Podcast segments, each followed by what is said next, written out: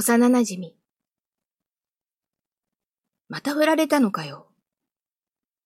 一方的に別れを告げられ、ついでに、カバンをぶつけられた俺は、大して痛くもない腕をさすりながら、彼女が走り去っていく後ろ姿を見送っていると、後ろから聞き慣れた声がした。振り返ると、腕を組んで膨れっ面をして、仁王立ちになった幼馴染の姿があった。なお、あいつ、カバンぶつけるとかひどくね？ん？まあ、そうだね。なんで？ん？なんでお前すごくモテるくせに、いつもすぐ振られるわけ？口を尖らせ、頬を膨らませた直也は、なぜか泣きそうな顔をしていた。さあ、なんでだろうね？何かブツブツ言いながら、下を向いて、地面に半分埋まった格子をつま先で掘り返そうとする姿は、小さい時から何も変わらない。なおだったら、俺が黙っていたって、そばにいてくれるのにね。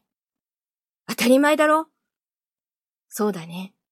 ずっと小さい時から一緒だもんね。匠のこと振るとか、信じられない。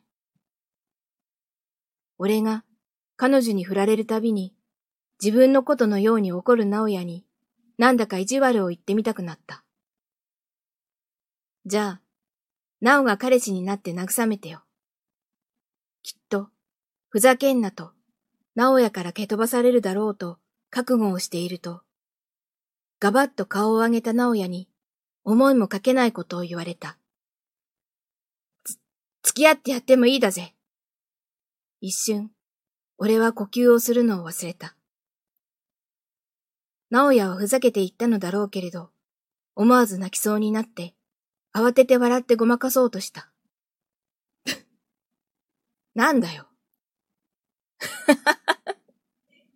なんで笑うんだよ。もういいよ、バカ。俺はとっさに走り出そうとした直也の腕を掴んだ。ごめん、ごめんってなお。引き寄せると真っ赤な顔をして涙をためた目でじっと睨んでいる。こうやって何度直也に心臓をわしづかみにされてきたことか。はあ、いつまで我慢できるかな。何それん？独り言。変なやつ。そうだね。